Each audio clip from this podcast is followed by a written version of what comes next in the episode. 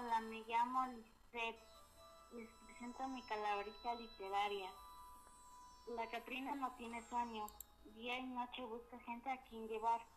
Hoy por, es, hoy por, es, por ser día especial a los de sexto grado, Grupo A fue a visitar. Los alumnos al verla llegar se ponen a temblar. No a todos ellos se quería llevar.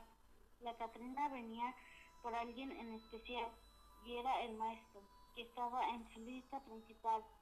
Pero la Catrina se puso a llorar porque sus gozos no la iban a engordar y flaca quedaría por toda la eternidad. Gracias.